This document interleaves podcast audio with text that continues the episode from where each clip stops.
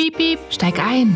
5 Uhr am Nachmittag. Ich sag Hallo und herzlich willkommen bei FOMO. Was habe ich heute verpasst? Wir haben Mittwoch, den 14. September 2022. Entschuldigung, wir haben 2022. Mein Name ist Jasmin Polat und ich lebe in einer Bubble. Das ist okay, man kennt mich dort. Heute geht es um wichtige TV-Preise und Telefonate, warum Courtney Kardashian für ihren neuesten Job richtig Ärger kriegt und ich erkläre euch, was TikTok ist. Husch, husch, hier kommt der ultimativ schnelle Timeline Recap. Erstens, Jan Böhmermann und das ZDF-Magazin Royal haben den Deutschen Fernsehpreis für das beste Skript gewonnen. Den Preis gab es gestern vorab. Hashtag Böhmermann trendet auf Twitter und heute Abend gibt es dann nochmal die richtige Gala mit Barbara Schöneberger und so im ZDF. Deutsche Emmys halt. PS, wir hier bei FOMO gewinnen jeden Tag den Skriptpreis der Herzen und wir lesen auch eure lieben Mails. Danke dafür. Andy, I see you. Zweitens, noch ein Gewinn. Deutschland ist im Halbfinale der Basketball-EM.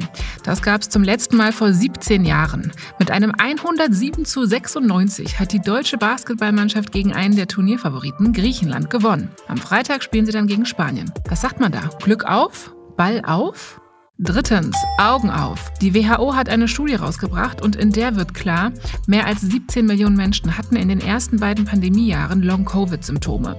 Das Ergebnis ist mit einer Modellrechnung entstanden, die Corona-Fälle in 53 europäischen Ländern ausgewertet hat. Frauen sind laut WHO doppelt so gefährdet, an Long-Covid zu erkranken. Warum, wieso, weshalb, wissen wir noch nicht. Viertens, das Bürgergeld wurde heute beschlossen. Ab dem 1. Januar soll das dann Hartz IV ablösen, mit ein bisschen mehr Geld im Regelsatz und weniger Sanktionen vom Jobcenter. Der Vorschlag kam von Arbeitsminister Hubertus Heil und ist insgesamt ziemlich umstritten. Fünftens, Bundeskanzler Scholz hat mal wieder den Hörer in die Hand genommen und nach monatelanger Funkstille mit Russlands Präsident Putin telefoniert. 90 Minuten lang war das Telefonat und Scholz hat dabei offenbar unter anderem auf eine diplomatische Lösung vom russischen Krieg in Ukraine gedrängt. Was Putin geantwortet hat, ist nicht bekannt. Das war der ultimativ schnelle Timeline Recap.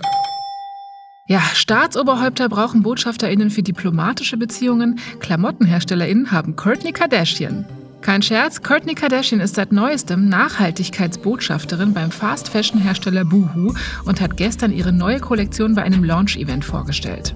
Lasst das mal bitte sacken. Nachhaltigkeitsbotschafterin. Was soll das heißen? Verbreitet sie dann die frohe Kunde über die nachhaltige Baumwolle in ihrem 5-Euro-Pulli oder was? Fragen sich auch viele Menschen im sogenannten Internet, aber ich erzähle von vorne. Kurz zur Marke, Boohoo ist eine Fast Fashion Brand aus Großbritannien, vergleichbar mit Shein, Fashion Nova und so weiter. Und Boohoo soll seine Ware unter menschenunwürdigen Arbeitsbedingungen in Pakistan produzieren lassen. In Großbritannien wird gegen Boohoo sogar wegen Greenwashing ermittelt, also die britischen Behörden vermuten, dass das Unternehmen seine Produkte als nachhaltig deklariert, dabei aber die entsprechenden Standards nicht einhält. Und Buhu hat ziemlich aggressive Expansionspläne in die USA. So, und da kommt Courtney Kardashian natürlich ganz recht.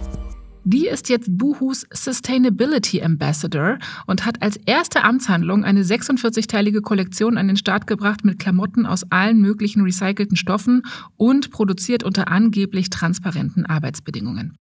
Viele auf TikTok und Instagram finden das absolut lächerlich und einfach ein neues Level an PR-Sprech, dass Courtney Kardashian sich ausgerechnet mit Boohoo zusammensetzt und dem Ganzen einfach so einen neuen grünen Marketinganstrich gibt. Die Klamotten aus Courtneys Linie sind auch nach wie vor ballerbillig. Also ein Bodysuit kostet zum Beispiel 5 Pfund, also ein bisschen was über 5 Euro. Auf TikTok gibt es dazu viel Kritik. Ich verlinke euch mal eines dieser Videos in den Show Notes.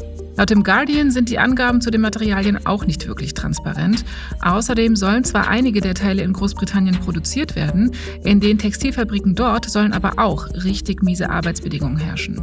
Tja, Huhu macht seinem Gruselnamen also alle Ehre.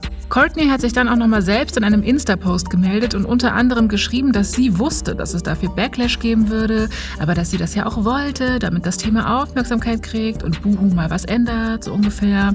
Sie hat auf jeden Fall auch nicht alle Antworten, schreibt Courtney. Ja, das kann man wohl so sagen, aber auch trotz fehlender Antworten muss man ja kein fragwürdiges Business supporten, oder?